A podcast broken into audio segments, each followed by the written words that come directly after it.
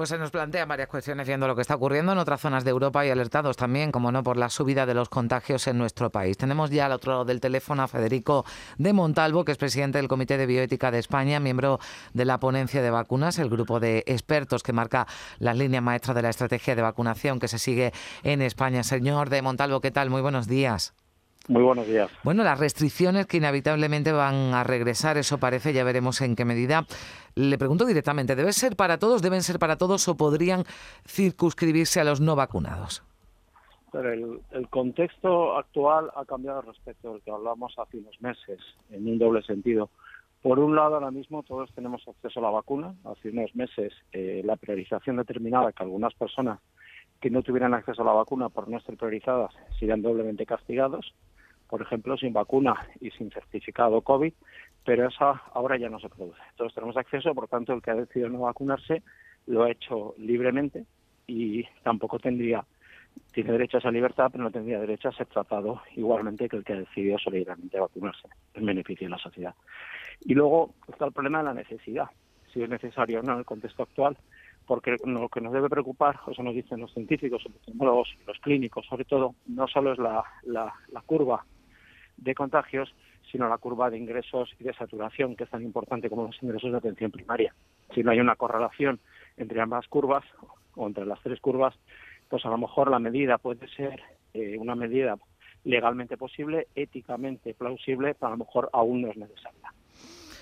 Usted con este escenario que nos decía, bueno, el que haya, ya parece y es eh, algo que venimos eh, contando, todo el mundo prácticamente, ¿no? El 100% de la población ha tenido acceso, ha podido decidir si vacunarse o no. Claro, esto cambia eh, bueno, pues eh, algunas eh, interpretaciones ¿no? que antes se hacían de algunas medidas. Hablo, por ejemplo, del pasaporte COVID. Aquí en Andalucía, el Tribunal Superior de Justicia, el pasado verano, desestimó su implantación al entender que ese acceso todavía no era universal, no podía todo el mundo acceder a, la vacuna. Ahora parece que se va a solicitar de nuevo, pero en el País Vasco, por ejemplo, la justicia lo ha, tumbado. Claro, mm, esto es difícil ¿no? de comprender que haya tribunales que tomen decisiones distintas pero estamos hablando de derechos eh, fundamentales. ¿Usted cree que se terminaría imponiendo, se terminará imponiendo de forma general ese pasaporte COVID?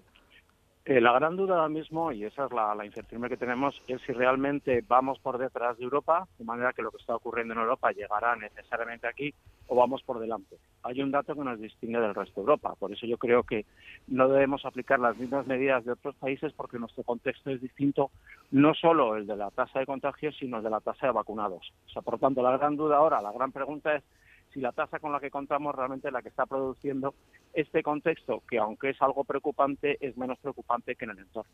En esa, pues en esa, en ese contexto, pues habría que plantearse si determinadas medidas son necesarias o podemos seguir todavía aceptando la situación que tenemos, no limitar derechos y ir esperando. Es verdad que las medidas se pueden implementar rápidamente. Yo lo que trabajaría más es en tener preparadas las medidas, por ejemplo, tecnológicamente, técnicamente, y en el momento en que se vea que es necesario, porque realmente la curva, digo, sobre todo de ingresos y de, saturación de primaria, empiece a disparar, implementarlo. Por eso la gran duda ahora es en qué situación estamos. Hmm. ¿Por detrás de algo que llegará o por delante de algo que probablemente no llegará? Y eso casi nadie sabe eh, contestarlo como muchas de las preguntas que nos hacemos en una pandemia que es sobre todo incierta. Claro, porque se toman medidas, usted lo decía, medidas coercitivas, medidas restrictivas, ¿no? Como el caso de Austria, que desde ayer ya tiene de nuevo confinada a su población. En Alemania, ¿no? Que se toman también medidas mucho más radicales, pero es cierto que allí los niveles de vacunación son mucho más bajos. Claro, aquí nos preguntamos a quién van dirigidas esas medidas, ¿no? Como pedir el pasaporte COVID si casi el 90 o más del 90% de la población diana en España está vacunada y si se trata de convencer a ese 9% que se resiste, no sabemos ¿no? qué efecto, qué alcance podrían tener. Claro, y además ahí hay un debate, que es la vacunación que en breve a lo mejor tenemos que afrontar, que es la vacunación de los niños cuando se autorice la vacuna. Y lo que también habría que preguntarse es si es éticamente correcto vacunar a los niños para conseguir inmunidad colectiva, porque unas personas adultas no han querido insolidariamente vacunarse. Mm. Eso también es una pregunta, es decir, que a lo mejor exponer a los niños a una, a una vacuna frente a una enfermedad que no les afecta porque otros no han querido vacunarse, pues yo creo que es una reflexión que tendrían que hacerse las personas que no se han eh, vacunado, porque Hace meses era poco discutible que la vacuna eh, era segura, pero es que ahora mismo es absolutamente indiscutible. Entonces, plantear dudas sobre la vacuna aún es plantear dudas insólitas, con todo mi respeto para el que libremente lo hace, pero a veces mm. la libertad también no se ejerce del todo éticamente correcto, aunque lo aceptemos.